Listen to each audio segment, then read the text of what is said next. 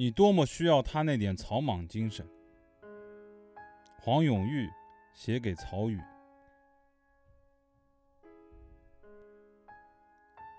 家宝公，来信收到。我们从故乡回京刚十天，过一周左右又得去香港两个月，约莫六月间才转得来。事情倒不俗，只可惜空耗了时光。奉上拙诗一首，是累乎劳改的那三年的第一年写的。诗刊的朋友问我要静坐，而目下毫无诗意抒发。将信将疑，从匣中取出这首给他看，却说好。人收到称赞总是高兴，但这首诗不是好，是公开的私事，满足了人的好奇心而已。不过，我老婆是忠心快意的，等于手上刺着牢不可破的对他的忠贞，让所有的朋友了解我当了三十六年的俘虏，的确是心甘情愿。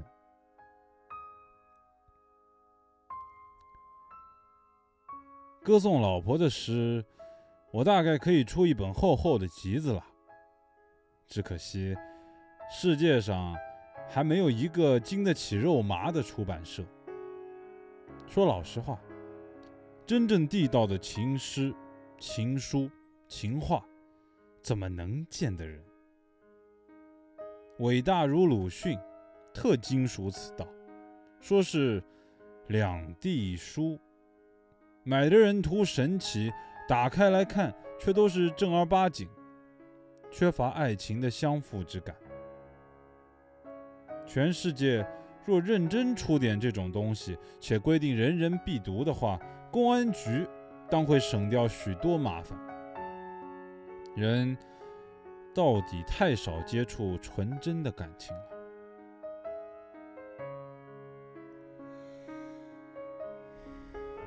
曹公，曹公，你的书法。照麻衣神像看，气势雄强，肩胛缜密，且肯定是个长寿的老头，所以你还应该工作。工作。这两个字，几十年来被污染为低级的习俗，在你的生涯中，工作。应该是充满实实在在的光耀，别去理那些琐碎人情、小敲小打，在你应该全或无，应该良工不是人以仆，像萧伯纳、像伏尔泰那样，到老还那么精确，那么不饶点滴，不饶自己。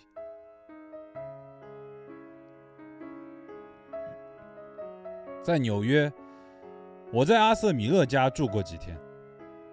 他刚写一个新戏《美国时间》，我跟他上排练场去看他边拍边改剧本，那种活跃，那种严肃，简直像鸡汤那么养人。他和他老婆，一位了不起的摄影家，轮流开车走很远的公路回到家里。然后一起在他们的森林中伐木、砍成劈柴。米勒开拖拉机把我们和劈柴一起拉回来，两三吨的柴啊！我们坐在米勒自己做的木凳、饭桌边吃饭。我觉得他全身心的细胞都在活跃，因此他的戏不管成败，都充满生命力。你说怪不怪？那时我想到你，挂念你。如果写成台词，那就是我们也有个曹禺。但我的潜台词却是：你多么需要他那点草莽精神。你是我极尊敬的前辈，所以我对你要严。我不喜欢你解放后的戏，一个也不喜欢。你心不在戏里，你失去了伟大的灵通宝玉，你为侍卫所误，从一个海洋缩为一条小溪流，你泥混在不情愿的艺术创作中，像晚上喝了浓茶。清醒于混沌之中，命题不巩固、不缜密，演绎分析的也不透彻。过去数不尽的精妙的休止符、节拍、冷热、快慢的安排，那一箩一筐的隽语，都消失了。谁也不说不好，总是高好。这些称颂虽然迷惑不了你，但混乱了你，作践了你。写到这里，不禁想起莎翁《马克白》中的一句话：“醒来啊，马克白，把沉睡赶走。”你知道，我爱祖国。所以爱你，你是我那一时代现实极了的高山。我不对你说老实话，就不配你给予我的友谊。如果能使你再写出二十个剧本，需要出点力气的话，你差遣就是。爱侣侠有两句诗，诗曰：“心在树上，你。”摘就是，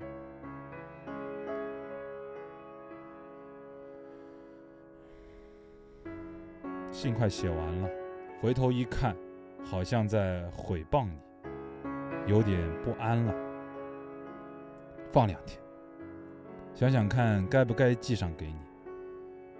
祝你和夫人一切都好。晚，黄永玉，井上，三月二十日。哎，我还想到有一天为你的新作设计舞台，永玉，又记。哎，我还想贡献给你一些杂七杂八的故事，看看能不能弄出点什么来，永玉，又记。